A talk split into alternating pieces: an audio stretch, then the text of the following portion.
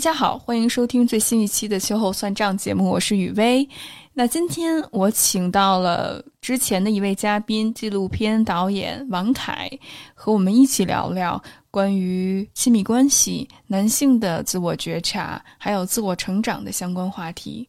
作为一个人际关系教练，我一直关注现实层面男性的人际关系和自我成长的问题。真的让我感兴趣的，除了到底问题是什么，比如我们经常聊到的关于性别批判理论，包括男性的成长环境和情感表达这些问题以外，我同样也非常关注怎么做，如何真正实践，如何看到改变。也就是说，除了关注结构和理论上的论述之外，我还非常想深入到日常生活当中，去和不同有意愿交流的男性对话。探究那些，特别是近期发生的社会事件，还有一些社会问题背后那些愤怒和敌意，他所压抑的和不可言说的那部分到底是什么？所以我非常想知道，那么普通却又那么自信的这句话背后的复杂性，还有个人真实的体验到底是什么？我希望，但不却希求更多男性加入到女性权利的话题和关注行动上来。毕竟这是一个非常个人的选择，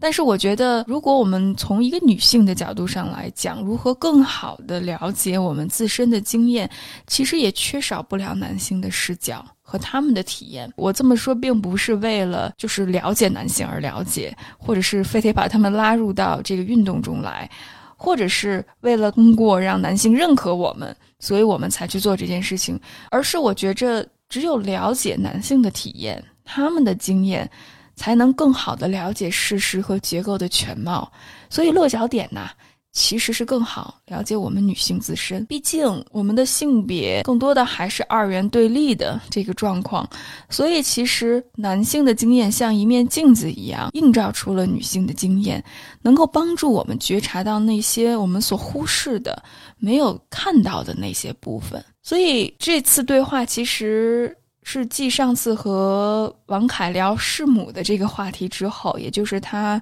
之前的那一部得奖作品，继续超越某一种主义和教条，去探索现实生活，聊他如何从一个性别模糊的个体，成为一个男性小镇青年的一个社会化的过程，以及在亲密关系中所面对的现实的无力、虚伪、忍耐和委屈。我想知道他是如何反思自己原生家庭对他亲密关系的影响，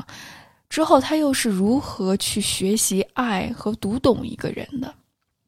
所以，我想呈现的是，在这个过程里面，他作为一个直男，他的主体性是如何觉醒和重建的，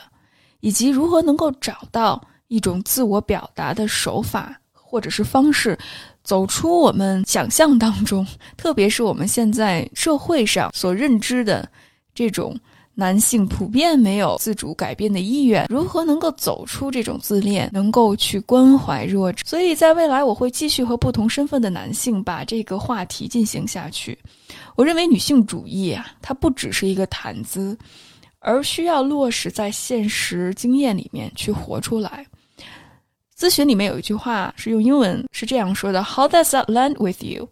就是那些概念是如何能够落实到生活中去的。“Land with” 就是落地，理念应该是从一点一滴开始，它就像一个种子一样。如果我们不注重实际的改变，我们很容易就会变得自命不凡，认为改变是容易的，所以我们会觉着自己和他人的困境只是一个个人的选择。就比如现在我们女性总会觉着，那男性就应该怎么怎么样，应该怎么怎么样。但是，除非你去尝试了解他们的世界，否则其实你并不知道如何更好的和这些人去对话。你会觉着改变很容易，为什么他们不行？所以我们很容易就会把问题纠结于个体，而没有办法看到整个结构性的，甚至是社会文化对于个体有什么样行为和认知的影响。除了自命不凡以外，或者就会很妄自菲薄的，在自己理论的舒适圈里面出不来，变得非常的悲观和犬儒、无力、消极。你就会觉着，反正我什么都改变不了，我也做不了什么改变。既然他们也不愿意听我说，不管用暴力的也好，或者是用温和的也好，都没有办法立即看到改变，那我干脆就不做了。我就在我的舒适圈里面去骂、去攻击，只看理论就好，我什么都不用做。其实，在我自己的工作经验里面，我就会发现，改变是需要勇气的和意志力的。它是真的需要经历漫长、反复的过程，一点一滴的去进行。想一想，我们自己其实也是，我自己第一开始接触女权主义的一些理念的时候，我其实也没有办法把它和自己的实际生活相连接。我知道婚姻的本质是压迫人的，女性是没有主体性的，我们是活在男性的凝视里面，但是跟我有什么关系？直到我经历了情感的失败，直到我经历了婚姻的失败，甚至是当我开始去探索自己的亲密关系、探索自己、探索自己的情欲的时候，我才发现，哦，原来这些事情是真的。所以，只有我们真正去实践、去落地。我们才能够真正去理解。同样的，当我真正自身体验到了自身有改变，在生活上有所改变之后，我才能够更好的去理解他人，我才能够感同身受。我的共情并不是认知上的一种共情，而是真正同样经历过，无论是婚姻的失败、情感的破裂，还是有毒关系也好，我才能够真正更好理解他们。通过进入到他们的世界里面去聆听、去提供支持、去陪伴他们改变，而不是帮助他们改变。所以，我觉着女性主义不只是从概念出发，同样重要的也是从个人的经验和体验出发，把那些内心真实的想法言说出来，去面对、去反思、去批判。更重要的是去重建、去行动。以下是这期节目的内容。也欢迎大家继续和我们沟通和交流，欢迎大家加入到我们的社群里面来，继续讨论这个话题。期待听到大家的声音。我们这个节目一直是非常关注直男的心理健康和个人成长的，感觉好像我们的男性听众并不是特别的多，特别是直男听众。我们这边性少数群体，特别是同性恋的男性会多一些。最近我的阅读里面，其中很。大一部分就是包括关于男性气质、社会对于男性期待这些相关的话题。然后我读下来，其实我就会感觉，男性气概在社会上主流定义还是更多的是要这种占据高位啊，然后要动不动的打压他人，通过竞争，通过比别人好，做的比别人棒，挣的比别人多，找的妞比别人漂亮。更重要的是去彰显自己，去证明自己是一个有价值的。所以，但是现在这套竞争体系其实已经挺落伍的了。特别是我们现在是性别更趋于平等，更趋于公平竞争，或者是更趋于合作。所以，男性的这套以竞争为主、争的你死我活的这套东西，其实也并不适用于我们现在的社会。所以，你看，在一个公司里面，往往会交流的。懂得人际交往的、情商高的会更吃香一些。包括现在做创作，相信王凯你自己在艺术领域，你也有相关的心得体会。到时候我们可以去交流这件事情。所以大家就会说有男性的衰落，或者是雄性气质衰落、男性气概的衰落。所以现在很多人大代表会提出法案，说啊，我们男性是不是太娘娘腔啦？什么时候让男性要重展雄风啊？但是他们没有意识到是，其实我们社会在改变，除非让男性看得到益处，他们才会真正参与进来。所以我其实挺想从王凯你的视角，通过你这几年接触女性主义，包括你自己在。生活经验里面的一些亲身体会，去讲一讲。你作为一个男性来说的话，你有没有体验到这种所谓男性气质的衰落？你又是如何能够找到自己的定位的呢？是我觉得这个问题是分阶段的，就是分年龄的阶段，也分认识上的阶段。其实这个词，就是这个词开始在小时候，或者是高中，包括我大学，呃，读本科的时候，我是不知道这个词的。我我我可以说这个词是我大概什么时候有意识的，包括女性主义这个词，可能在大学本在高中都是没有意识的，因为我觉得高中还是一个比较去性别化的一个环境了。虽然有人谈恋爱，有人怎么样，但是高考和学习的压力，呃，以及同学们都是同样同样的校服，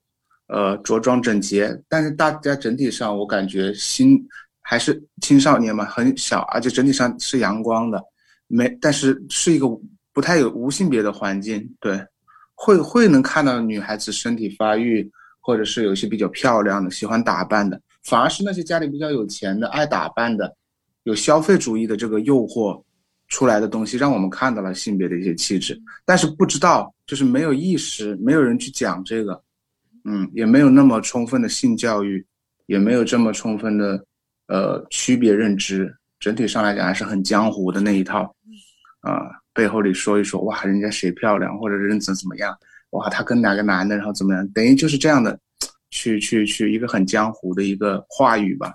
一个语言去聊这件事情，那我觉得真是等到了到了本科，刚到大学里去，感觉高中的这种压抑就放松了嘛，可以谈恋爱了嘛？我觉得，我觉得我反正我是八九年的，我读大学的时候是，呃，二零零九年去读的本科，反正那个时候我觉得还是大家还是很懵懂的，然后谈恋爱。而且好多大学会会坐落在一些城中村，坐落在城中村，所以那些学生可能就有机会出来住，尤其是情侣，他们要一起，无法在学校里面住谈恋爱，尤其他们还要发生关系。有些村民他们有房子，他们盖了好多房子，我们学生自己就成了一个小社区，所以在这样的环境里面，整体上还是比较性别性别的这种东西不是很明显，大家都互相玩，吃大排档啊，过得很市民的生活。但是呢，这个东西是一个幻影。就是说，到了大学快毕业的时候，要找工作的时候呢，尤其父母对你的要求，那套价值观，我觉得就会萌发你的一些反，就是反抗。因为你在大学里面可能过得比较自由，整体上来讲，像我喜欢画画和音乐，我就想去做这方面的东西。但是它不是一个那么快，可能对我来讲，不是那么快达到父母要求的那种成效的，成功成名的那种。啊，虽然我自己想要的成功是靠我自己的努力，做自己喜欢的事情，做出真正可以得到认可的东西，对，就是不是成功学，但是成功是是是对我有吸引力的，嗯，那么我觉得父母的这种给我的压力，让我极其的反抗，就会让我慢慢去认识我到底在反抗什么，不管是男性气质还是女性主义，其实是我慢慢走向社会化的过程中，我才接触到。本科的时候，那时候因为接触艺术，先接触了女性主义艺术，知道，嗯，有一些拍很私人生活摄影的一些摄影家，比如南格尔丁，一个美国的摄影家，还有那个美国的辛迪舍曼，我当时会觉得比较有特色的摄影，但是对背后的意识形态是没有去了解的，等于只是了解他艺术作品啊，觉得这很好玩，很有意思，这就是看一套做一套了。会喜欢他们的作品艺术，觉得他们有人文的东西，但是在生活中跟女孩子打交道，跟朋友打交道，可能可能在当时环境还是一个，我说到一个很市民，很就跟你看周星驰电影《功夫》里面一样的，啊，大家都是一个街坊邻居的那个状态啊，没有这些东西，就就就都是大穿着睡衣就出来了。具体开始遭遇一个异性生活很多层面的时候。啊，尤其是受到一些质疑的时候，就比较深的质疑的时候，开始对这个这个话题，起点也不是从词开始的，还是从具体的问题开始的。为什么他这么想？为什么他想的不一样？为什么常识不是这样？就是我被告诉的不是这样，其实也是这样，就会挣扎，甚至会反抗，就差不多会有个这样的一个情况。到什么问题你会有这种挣扎和反抗呢？你会觉着自己的常识被挑战了，对方跟你想的不一样。我觉得有两个平行线吧，一个线线索是我爸和我妈妈的关系，一个线索是我和我当时的女朋友的关系。就是，起码我不是说他怎么样，而是说我觉得我好像要如何对他和对这份感情负责的方式上，我后来其实是质疑我自己。对，就是说。我觉得其实有些基本的价值观，并不是说会怀疑，比如说要礼貌、要真诚以待这些东西，就算这个共识都有，然后还出现很多差异的东西，然后就会让我，因为我觉得我心里是有有爱的，而且是去选择对很多事情所谓的去包容，去试着理解。但是我不管去，我当时试着怎么理解，我可能都理解不了，我可能会很照顾我的女朋友很多情绪。都是我去从我家里去她家里看她，她的有一些看似就是说所谓的用大白话说比较脾气不好或者比较刁蛮，甚至对我有过分的一些要求的情况下，我都是觉得去满足，因为男孩子嘛。男子汉嘛，我感觉其实是有被欺负的感觉，不那么公平。但是我觉得，我当时觉得，就是我觉得应该那个做男朋友应该这样的，就我觉得好像是按一个按一个法方法，关系本身伦理关系的一种方法，好像在那里。嗯，它不是一个重新塑造的，要重新塑造要看更具体的人。如果他没有意识的话，那可能很多沟通其实是无效的。但是当时会比较懵懂，父母也不会对这方面有意见，他们不干涉恋爱的。但是他只会说你什么时候结婚，嗯，所以这两方面的东西，其实让我感觉到我是心里有一种东西不是想这样的，但是好像这个东西也没有没有什么指导性意见去关注这个东西，啊，因为一直都是一个很市民的话语啊，所以这个时候先是积累很多问题，种种问题就是矛盾中的问题，主要原因就是我要不要我我应该怎么样才算是爱他，嗯。就是所谓可能一般的直男和直女谈恋爱的时候，可能女朋友有时候作一下，或者他需要宠，我应该怎么读懂他？对，可能就是一个搞得很讳莫如深的一种一种感觉，嗯，搞得很复杂一样的感觉。然后我其实就是我很傻嘛，我就是我比较我比在这方面比较笨，我情商不高，我一般比较直接，就是我觉得一些比如说学习上的问题或者有一些问题，我就觉得一个人。该很努力，他可能会想的，很多时候想要去享福的，然后我就是天天想着要吃苦的。对，对我有这种感觉。嗯，对，我觉得要，因为我觉得要要靠完全靠自己。我觉得这里面有很多层次的东西，让我慢慢。其实刚开始还是会从从一些，我觉得从自我认知上，还有阶层上都有，就该不该拿父母的等等这些上面啊。但是我觉得后来我才发现。我更整体的看了女朋友，还有她妈妈，特别是在结婚上面，感觉她要给自己做，她其实很不愿意，但是她这个时候呢，又不是说真正按自己的节奏跟男朋友一起，就是她不会站在我这边，我当时就找原因，她会站在她妈妈那边，因为她觉得她妈妈是更加保护她的，她妈妈会站在跟她更多的她利益上，但是她妈妈站的那个利益是有一个更大的前提的，不管是独生女也好，投入的这个教育资本也好，啊，我觉得。希望女儿嫁得好，同时也好，所以这个时候传达给我的压力，就好像大家常说的，人要快要结婚了，你的压力自然大了。我越来越觉得不是我自己，然后就会我会很虚伪嘛。我的虚伪的当时唯一的方式，其实就是忍耐、理解，就会越来越像可能我觉得我说我妈妈一样，她就是不断的理解、理解。其实心里有那么多不认同，她早晚有一天她会爆发，她可能会做一件非常非常离谱的事情。就是感觉我自己怎么做都不对，嗯，在这个上面我没有一点可以支配的空间，好像除了理解退让就没有。所以这些事情的积累，慢慢让我觉得要去阅读一些，尤其有这个亲密关系的一些书籍和和话题，而且这种亲密关系的书籍不是像原来一样，也是搞得很猎奇似的，什么什么男人在什么星，女人在什么星一样，什么金星火星一样，我觉得。我我想找到一种平视的视角，这种平视就是说，也许我做的也不是很对，我想知道到底是，想知道怎么回事比较，而不是说能胜任这件事情，不不不一定。我想知道是怎么回事，起码我能获得更多的角度 去理解，但是很难找准啊。很多时候就看到，就是很多价值导向很强的东西。我刚开始大概就是这样，还一层就是我爸爸，我觉得我爸爸为什么为什么经常不回家？然后吃完饭就就出去玩，或者是做自己的事情。我爸爸是个知识分子，啊，对我也是要求很严格。他跟我妈妈的那个教育理念很不一样。我这又引发我对一个另外一个命题的思考，就觉得这个我爸爸其实是是很有学识的人，而且也有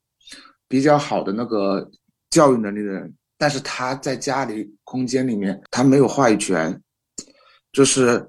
当然，他有他的原因。我感觉我我妈妈其实，在她她不懂的领域，并没有发挥的很好。但是她她她就所谓的很强势的母亲嘛。最后，其实他们两个，我觉得现在看他们各有所长，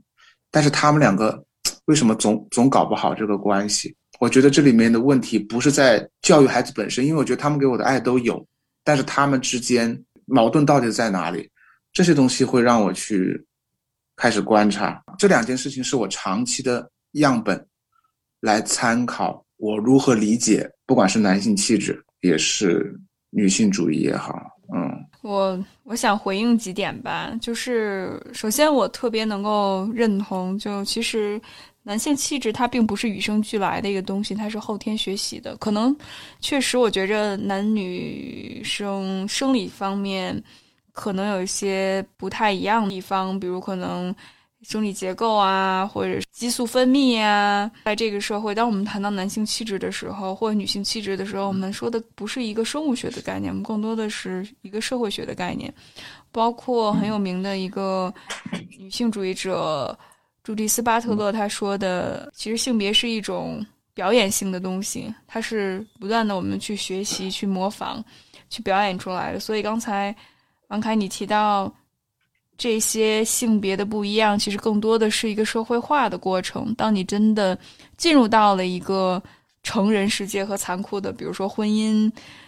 预备的那个阶段，甚至看自己原生家庭父母之间相处的模式，其实都是一种学习，其实都是一种社会的一种过程。所以它是可以改变，它是可以有选择的。但很遗憾，就是我觉得在中国社会，特别是我们这一代和父母那一代，父母那一代更是，就是。我们会有一条既定的发展道路，而且这个发展道路，不管你是个什么样的人，你的优势是什么，其实都要往那一个方向去走，否则你就会被贴上不完整的标签，甚至是不正常的标签。还有比如剩女啊，或者是光棍儿啊、单身汉啊这种非常具有歧视性的一些言论。你说到啊，作为一个男性，当你爱一个人，你想跟一个人去。成家的时候，更多的考虑的是双方父母的问题，包括有没有符合一些社会的期待，比如结婚要这样那样。我自己也有这种感觉，还没有真的有意识觉醒的时候，我我在想，我确实也是给我的各种伴侣会有很多的期待，就是他要怎么怎么样，怎么怎么样。是你刚才说到，就是男性要多忍让，然后女性可能会撒泼，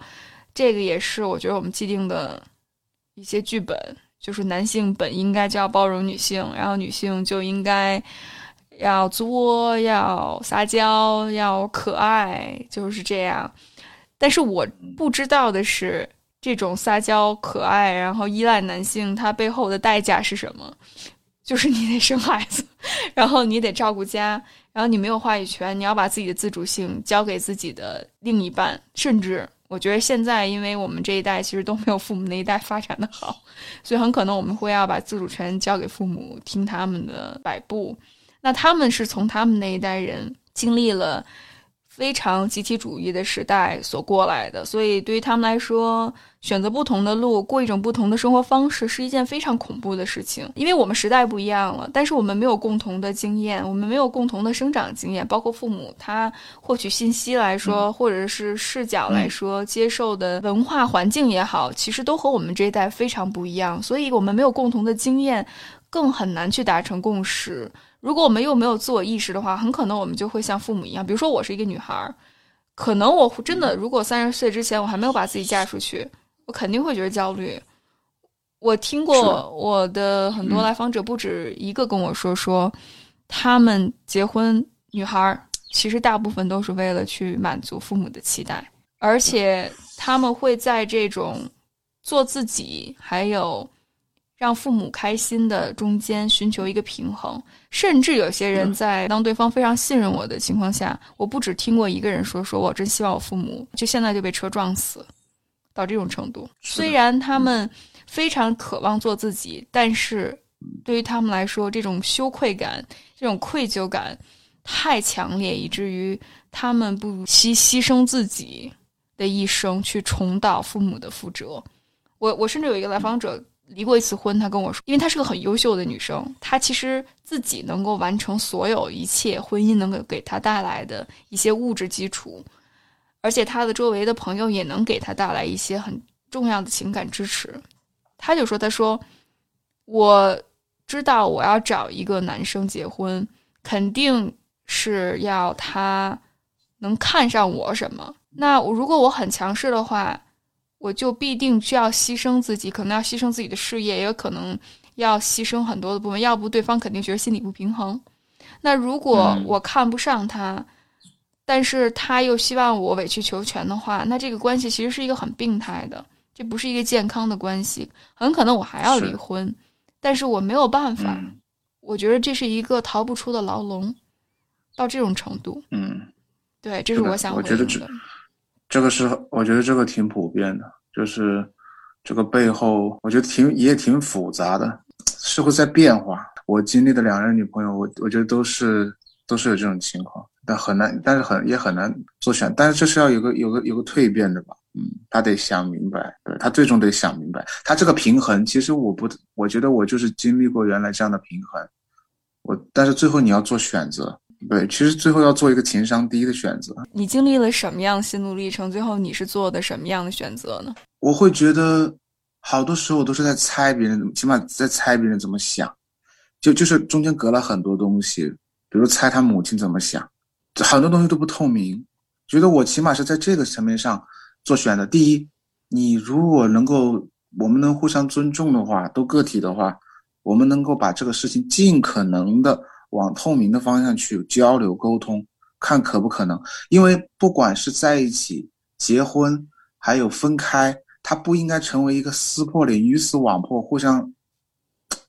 老死不相往来或者敌对的关系，起码我是这么想。我我觉得真正让我去去，呃，去去变化的，就不是说有一个强对立，而是觉得我有必要跟每个人发生真实的关系。那么发生真实的关系，就起码能面对这个问题啊。可能在刚开始的时候是很，我通过忍耐，不用忍耐，忍到受不了的时候，人家也受不了的时候。我我等着人家喊分手，哎呀，我觉得解脱了，我我也只能等，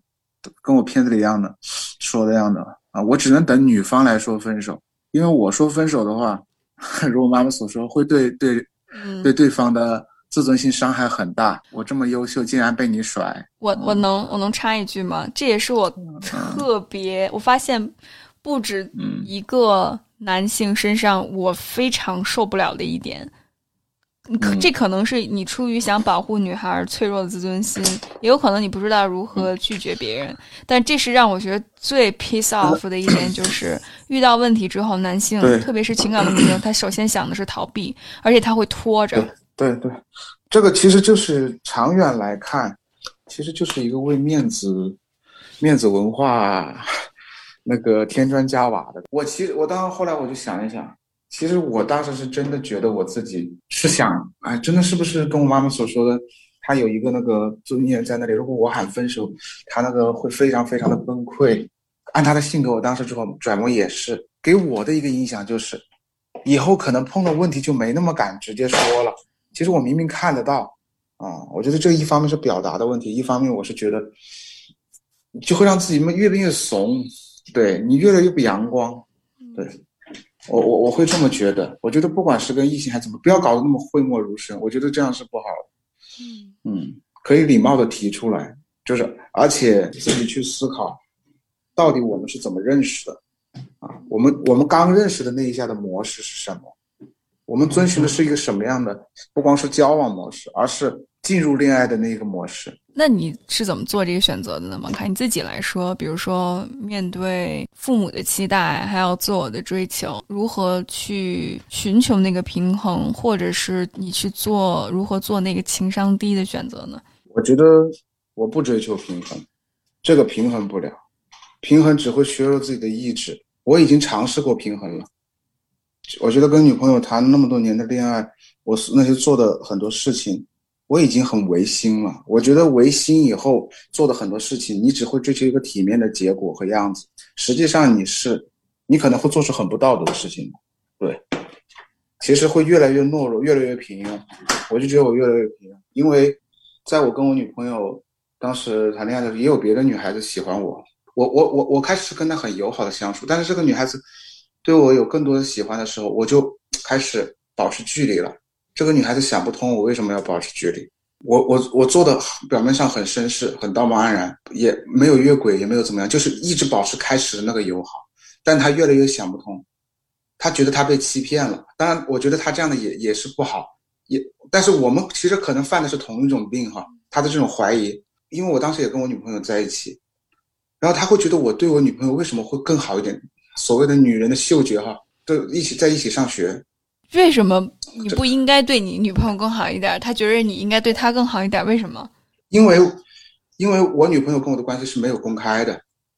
哦，他不知道你在谈恋爱。出于对，出于他的不安全感也好，出于他觉得我们还不能算决定要往下走也好，反正出于种种原因，自我保护的原因，他不公开。啊，其实我是不开心的，不觉得这样的是不敞亮的，但是我又选择了所以这个时候，你说我应该用一种什么样的诚实的态度去对待这个喜欢我的女孩子呢？我一定很难解释。其实我这个沉默就助长了他们的嫉妒。嗯，那个女孩子嫉妒，以至于她后面她又不断的在别人面前说你要注意王凯这个人，他可能是个 PUA。其实我明明就不是，我还要 keep silence，我还要保持沉默，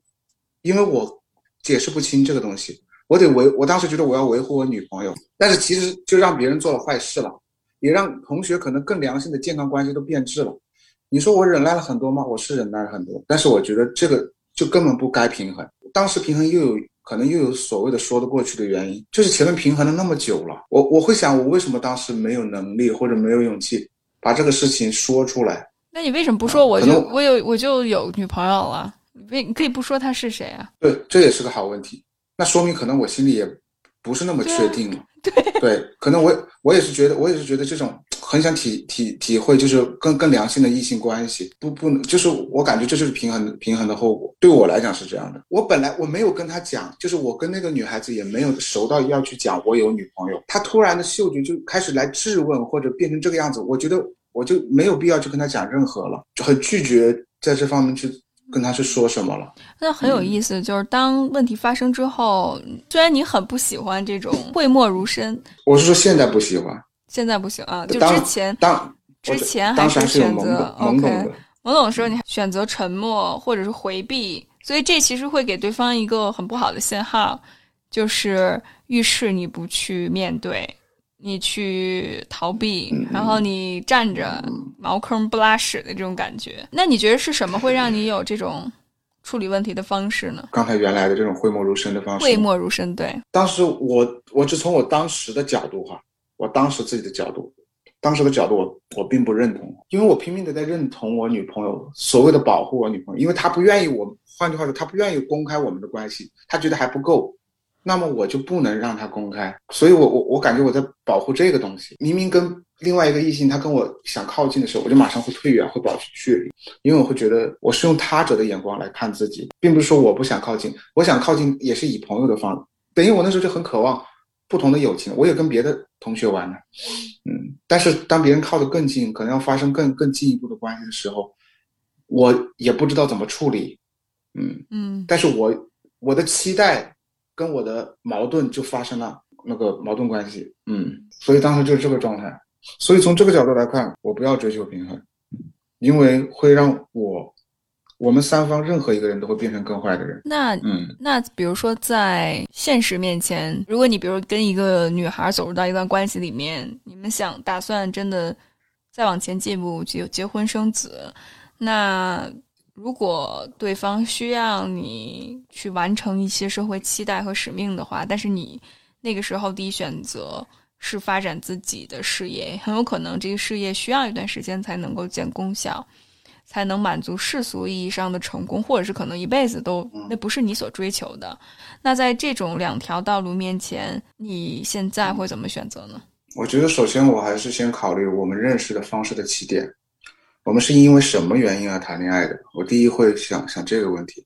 因为你刚才问的这个问题，等于是从中间插出来的问题。嗯，对。啊，我觉得原来我碰到就是从中间插入，插入，往往问题如果从从中间插入的话，你可能尽可能去完成。首先是完成社会的期待跟自我期待有交集的部分，啊，比如说啊，好的工作，能发挥自己强项的工作，挣更多的钱，可能跟自己本身的期待也不冲突。可能就去完成，但是我跟原来的女朋友就是矛盾就在于，也不是说她不，她肯定会否认这是她的想法，就是其实背后有个东西也在推着她这么要求我，或者要求我们彼此，达到某种更快的，不是按我们的节奏达到某种社会期待，嗯，按一种相亲市场的。那你们一开始认识的时候，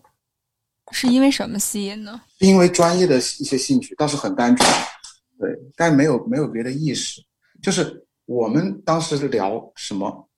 呃，聊女性主义的话题啊。学生时代啊，聊女性主义，聊这些东西啊，其实就当做一个谈资，你知道吗？嗯嗯，没有涉及自己个人的经验和具体的、具体的问题。我们我们只是在享受这些问题啊，嗯，享受这些谈资，享受这些问题，享受这些所谓的高谈阔论。嗯，但是面对到具体自己身上的时候，该怎么做？在我们之间形成一个真正有效的沟通是难的。应该怎么沟通？我想在那个时候我们都没有经验，嗯，所以我觉得我们的恋爱模式可能本身就会有问题，就是就是很简单的，可能所谓的两情相悦在一起，这些问题会成为一个要不要把丑话说在前面的一个事情，而不是一个我们应不应该理性的平视这些事情，因为这些东西怎么来讲，对两个情侣来讲，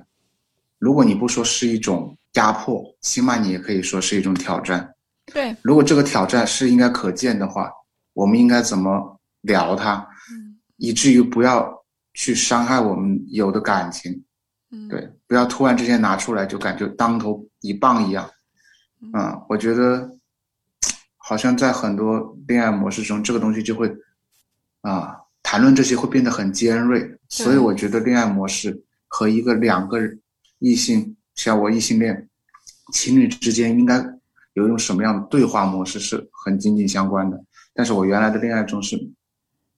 我们没有去想过这个对话的基础的。嗯嗯，那你觉着是什么会造成这种非常不一样的对话模式呢？就比如说你刚遇见的时候，可能是因为兴趣爱好、专业性的东西把两个人绑在一起，呃，之后。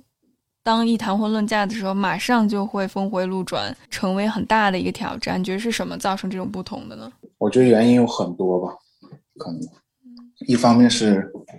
性别教育吧。我感觉本身在家庭生活中，看父母也好，还有很多家庭中的讨讨论问题也好，可能都很多无效沟通。起码在我成长的环境，我会觉得。人与人之间真的在听互相说话和真的在沟通，real relationship 总是有隐患在的啊，就是特别是熟人社会哈，自来熟的那种，有一些社会性的议题，一些真正的真正的面问题很难面对，可能还有别的原因，嗯，不管是文化上还是政治上的原因，很难深入。你在一个情侣之间，所以人家不是有命题吗？政治倾向会不会影响你的性欲吗？你发现一个跟你政治倾向这么不同的人，你们怎么可能在一起谈恋爱？你怎么跟他睡得到一起去啊？就，但是这我觉得这个就好像是两个人本身谈恋爱互相吸引，可能是很纯粹的，但是人我们应该保持什么节奏？进入慢慢的互相的了解。你你看靠的越近，你看到的差异越多。开始是距离是距离产生的这种美好，我们都是找交集的，但是越往细处。会越到越多差异，但是我觉得周围环境没有去培养一种我们看的差异，不要惊愕，也不要觉得，哎呀，他跟我不一样，我就感觉很讨厌，就这种其实是没有这种包容的空间的吧？我觉得吧，好好去讨论商量，没就是没有商量着来的习惯，我感觉。在家庭中也是，我我觉得还有一个层次是我自己的体验，我不知道是我自己一个人的体验，还是这是一个女性的问题。就是我觉着一到谈婚论嫁的时候，特别是当你，因为我觉得婚姻就是一个交易，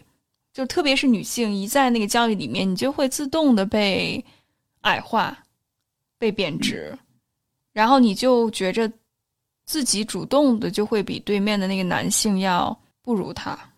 即使可能你无论是长相也好，家庭背景也好，学历也好，其实都不相上下。但即使这样的话，你总觉着自己需要男方提供更多的保障和安全感。这样的话，你才会踏实，你才会安心，你才对得起父母对你这么长时间以来的培养。所以，我觉得不管是女性自己来说，还是男性或者整个社会对于女性，还是一种物化，而且这种物化非常根深蒂固，以至于它都会影响女性自己看待自己的视角。所以我觉得一部分可能是父母的压力，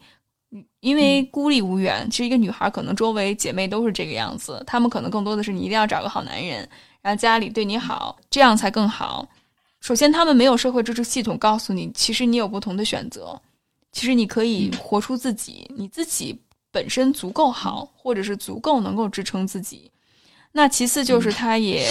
没有这种意识去脱离这套主流的话语里面，他也不知道什么叫自我觉醒、自我实现。虽然很多女性主义的言论，现在我们总是说女权，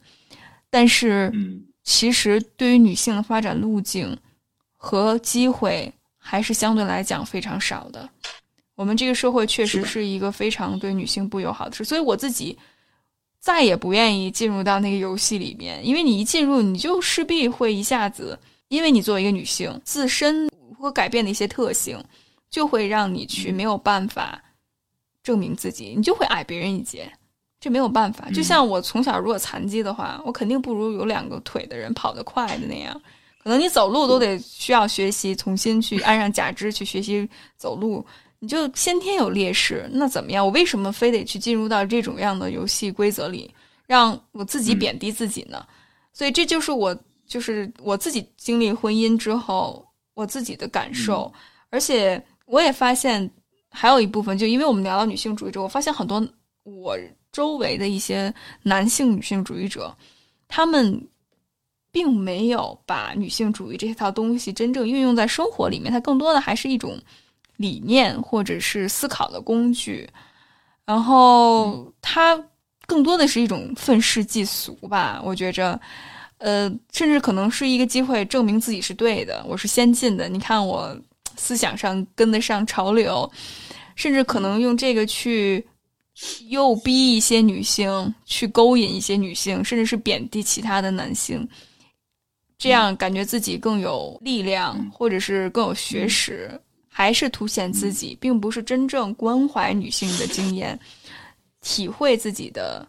感情。去表达自己的感受，好像不是这个样子。我不知道王凯对你来说，女性主义是什么？我觉得两方面吧。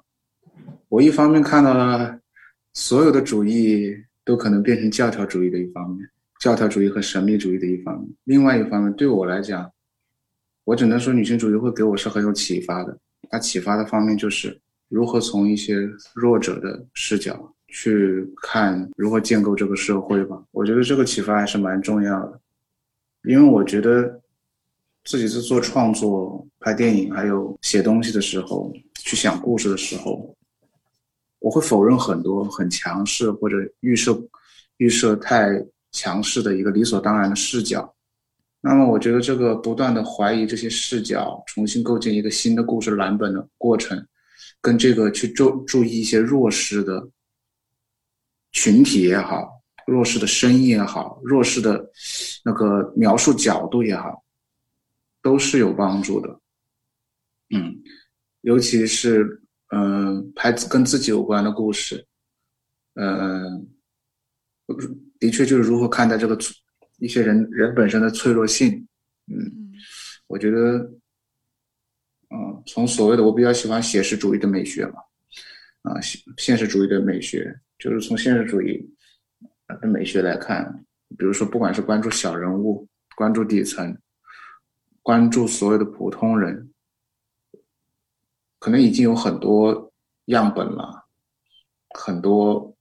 嗯呃作品也表现这些了。然后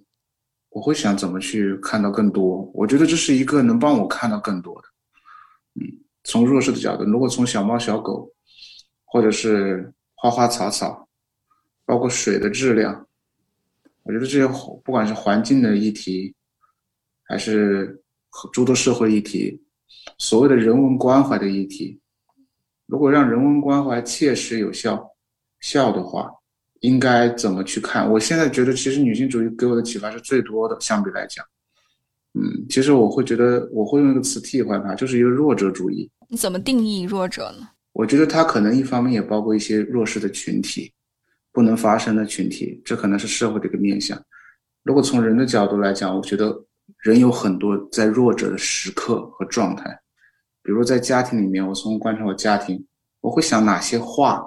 比如说是我父亲的话、母亲的话、我自己的话，他们都没有说出口的，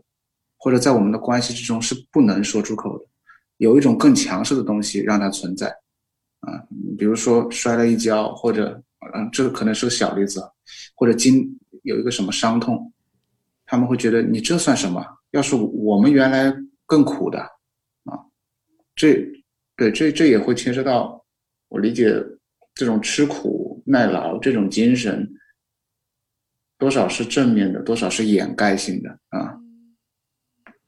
我觉得，所以我可能会关注一些，嗯，人在弱势的一些时刻。这个弱势的时刻，主要会出现什么情况呢？出现一些，你可能会对己对自己撒谎，你以后会认知失调的。我觉得这个对自己撒谎不是说是一个完全严重的事情，我觉得严重会严重在以后你碰到一个真正需要公平，要你说出比较平和的，真正说出一些很很直接、很很平白的那些话，你说不出来，公道的话你说不出来，啊，嗯，你慢慢会产对那个强势强者的声音产生认同，你会羡慕强者。你会掩盖你自己的脆弱，其实你会越变越弱，嗯，但是你会很希望那些虚幻的东西成为你身上的一些武器铠甲，嗯，嗯，所以我觉得从弱者的角度去看，会看到更多。如果看到了更多，其实才会让人变得更坚强。对，我会觉得这样，它其实是个丰，就是一个作为一个丰富的一个东西啊，嗯，我是这么感觉，嗯。那我其实听到了，我们现在所谓的弱者，更多的还是打引号的那个弱者。其实，我们现在所说的强者，也是打引号那个强者。我们所谓的那些吃苦耐劳背后，还是隐藏了很多没有办法表达的脆弱性。那只有我们去看到这些脆弱性，接纳这些脆弱性。其实才是真正能够让我们变成更强的人，而且那个更强的人，并不是只是单一的这种，我不说我不做，我忍着，然后我还能够像一个正常人一样过生活。那更多的这种强大是很包容，能够容纳很多不同的声音，同时也能够诚实的面对自己，有勇气去看到那些自己脆弱的部分。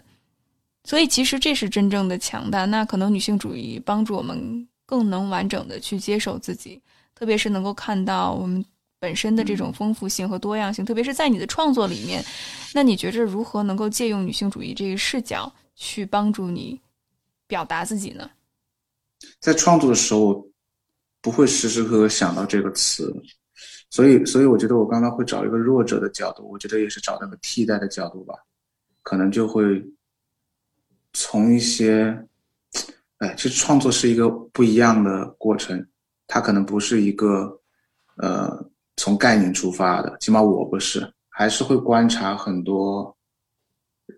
人的所思所想，先不加预设，去去了解吧，了解，了解 就是讲讲的很很陈词滥调的话，了解不同的人，嗯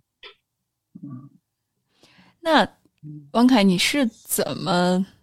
能够突破这种自我为中心的状态呢？就因为我们总是说男性情感表达很木讷，或者是不太成熟。我们说的更多的是他还处于一个非常自我的状态，像小孩儿一样，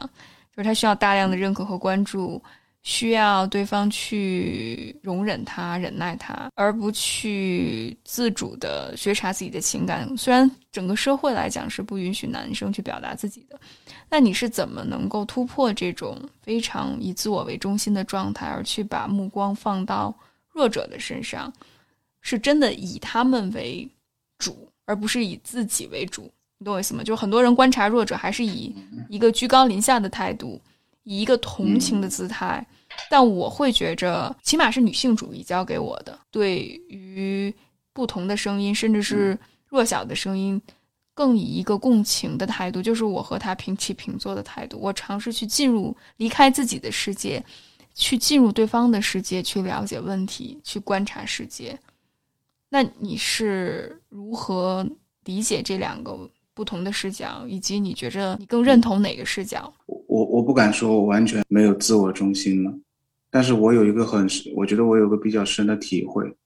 就是在我很难过的时候，我到底我脑海里面会想到什么？有哪些我读过的书、相信的话能生效？然后很多原来的时候我发现寥寥无几，那些东西都是外表的。我会觉得我怎么去跟能跟任何一个身边的人有可能的这个基础，能保持一个好的基础，去跟他发生真正的关联啊！我不一定要组织什么大的活动或者怎么样，但是有好的基础，去去去去能够跟人与人之间发生真正的交流，我觉得这好像是一个最终对我来讲是非常有重要的事情。我不能去强预设，我要告诉你一个什么很重要的东西，而是每时每刻跟人发生关系，跟一些事物发生真实的关系的时候，才会让你充实。所以你总以强者的姿态，其实你心里很空洞，你会不停的到别的人身上去找你自己的存在感而已。嗯，所以我觉得这不利于，也不利于创作，也不利于丰满自己。嗯，那你觉得什么是真实的交流？如何能够实现这种真实的交流呢？我觉得对我启发性的也有一些教育的成分，就是有一些关于沟通技巧，尤其是聆听的东西。嗯，可能跟拍摄有关吧。当我拍摄的时候，有两件事情必不得不做，不得不学着做。一个是如何在别人面前让别人信任摄像机，我打开它；另一个方面就是。我要听别人说很多话，有时候我也会觉得我多大程度上真的在听啊。这还有一个还有一个技术上的一个要求，就是有时候我是需要去回应别人的，不能别人光说。如果别人光说完以后我再说，人家很容易判断你是否在真的听我，还是说你在完成一个什么任务？对，完成一个可能普遍的问卷而已。你要是你不透明，你搜集的素材。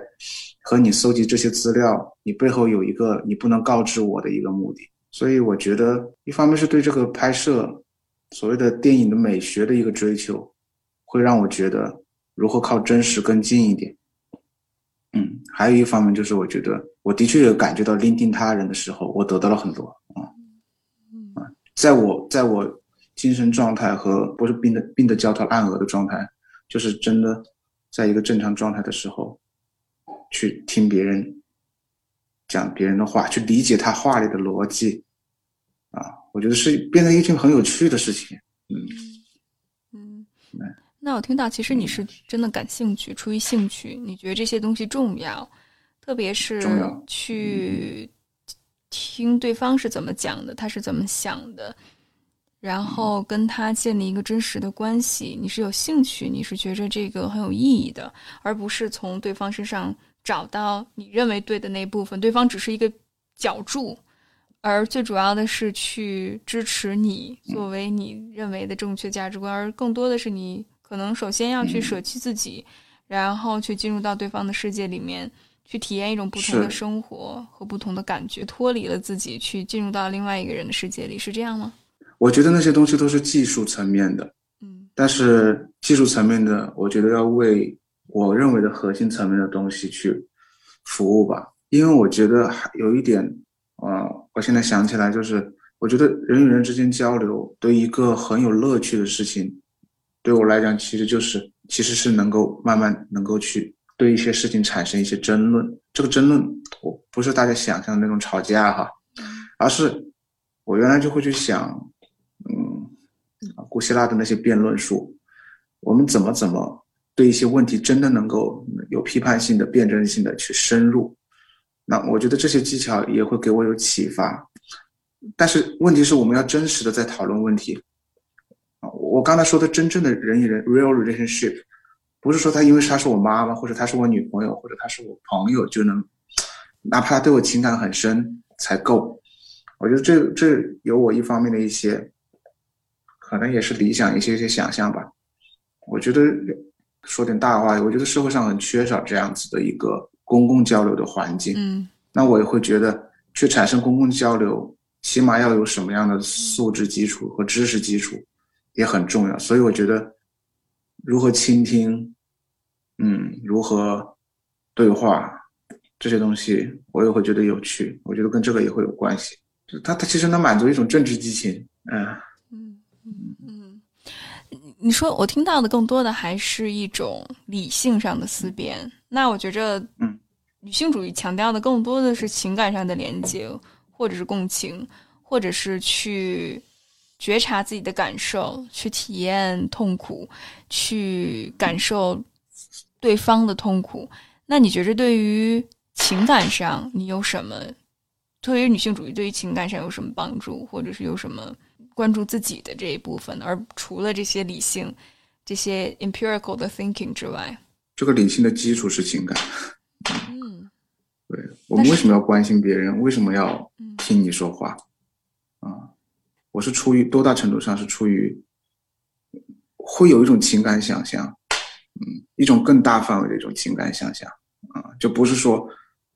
我听我妈愿意说，听一个陌生人我就不愿意说啊。可能我我当然会有一些话题的偏好，但是我会想我如何能听更多的人，能发生交流啊。这这跟这也是获得知识的方式，对我来讲，嗯。所以，我不是以我我觉得理性在这里是对我来讲是有一定的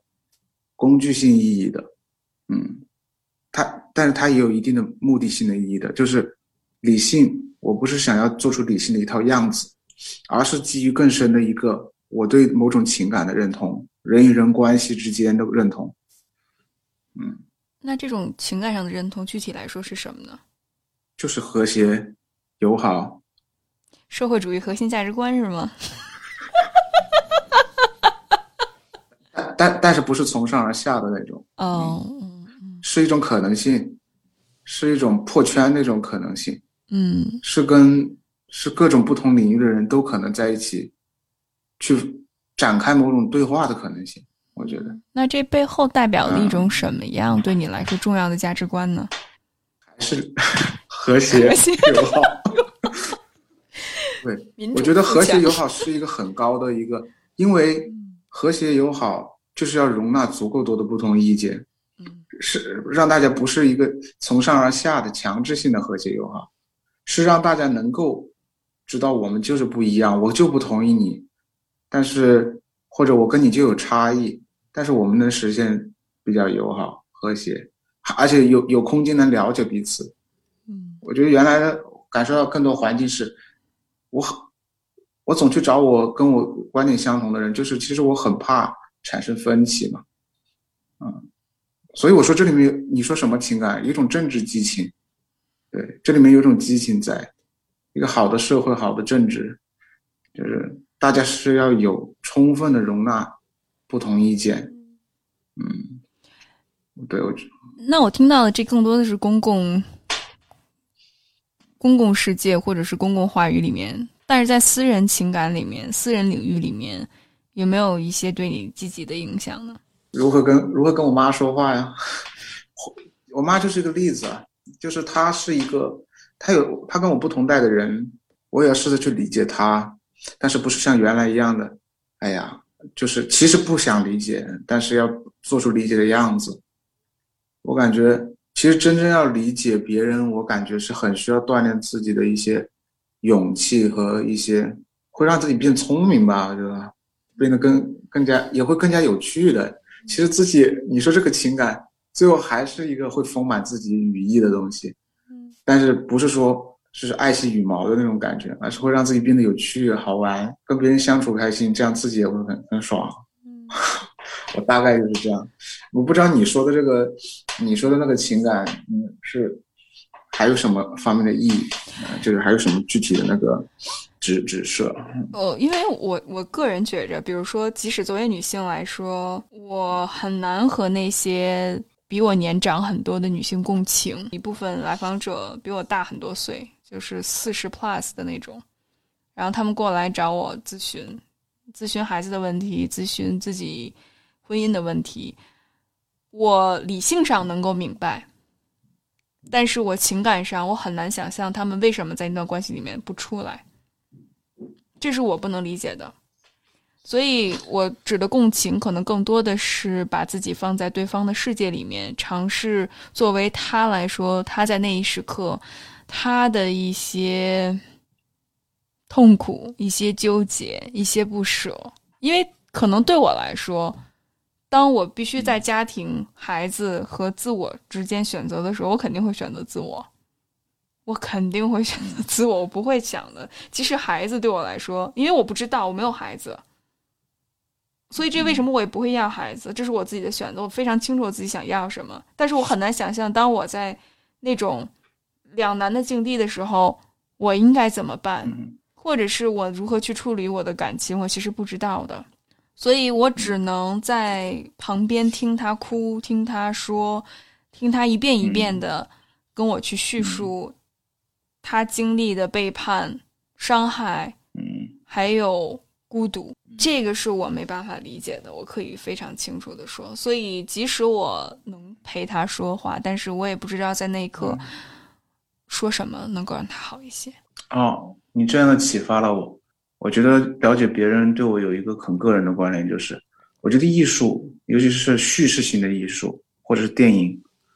小说。它特别能让我去了解，有方法去了进入一个人更全貌的生活。其实有时候不是说可能可能你的职业会，他当别人向你倾诉的时候，你可能想要去给他一些建设性的意见，甚至一些安抚。但是我觉得更多的时候，艺术会启发我。我们应该首先能看得到全貌，啊，就是能够看得到这个事情到底怎么样，我到底在哪个位置，这个比较重要。对，先能看见会比较重要。我觉得，可能设身他在那个困难之中，我觉得人在困难之中，不管谁吧，可能最难的就是他可能很难看清全貌。嗯嗯，我自己会这样觉得。所以我觉得，我最近拍的，我拍了一些，我拍了一些妈妈，我都是我我朋友，他现他们是等于是现在很刚刚个职场妈妈啊，就职业妈妈、职业母亲。又想去工作的一个状态，嗯，但是我我会拍他很全貌，就是去去去看这个事情，嗯嗯，对，就是，但是为什么？因为当这个他跟你讲问题的时候，他可能只讲问题的一面，然后会迫使倾听的人只会就他的问题去想，站在这个点上去想，啊，然后旁观者可能容易清清楚，但是我觉得。他得找到自己的 agency 了，嗯，对，他的动力了，对，即使能动性了，对，即使比如说在咨询里面，比如说我们这种面对面，我就能看到，比如说来访者的一些表情，还有他的身体肢体的动作、话语背后的逻辑，那些没有说出来的，往往比说出来的信息含量更多一些，更能表达内心的心境，特别是情绪。我觉得这一点是女性主义也好，或者是。咨询也好，给我带来最大的启发，就是在于情绪其实包罗万象，而往往情绪是我们在这个男权社会里面最忽视、最不容允许表达的。但是情绪往往是了解我们内心最直接的一种方式。如果我们能够尊重自己的情绪，其实会让我们做出更明智的选择。我会觉着是这个样，起码在我的经验就比较。在一个比较 practical 的一个角度上来说，我们先不说它的，比如说我们从学术或者是从艺术的角度啊，但是经验上来讲的话，对于一个人来说，当你进入到生活那个层次里面的话，嗯我会觉着你的直觉和你的情感其实是帮助你做选择很重要的一个方式。这这也是我觉得特别喜欢来看一个跟一个小说有关的，就是说，其实就是。文学就是要告诉你人活着到底什么滋味儿啊，嗯，所以他得知道自己的这个滋味儿，他不能掩盖这个吧？这个滋味儿就是情绪，各种五味杂陈的感觉。富强、民主、文明、和谐、自由、平等、公正、法治、爱国、敬业、诚信、友善、诚信、友善、诚信。友善富强民主文明和谐自由平等公正法治爱国敬业诚信友善诚信友善诚信友善富强民主文明和谐自由平等公正法治爱国敬业诚信友善诚信友善诚信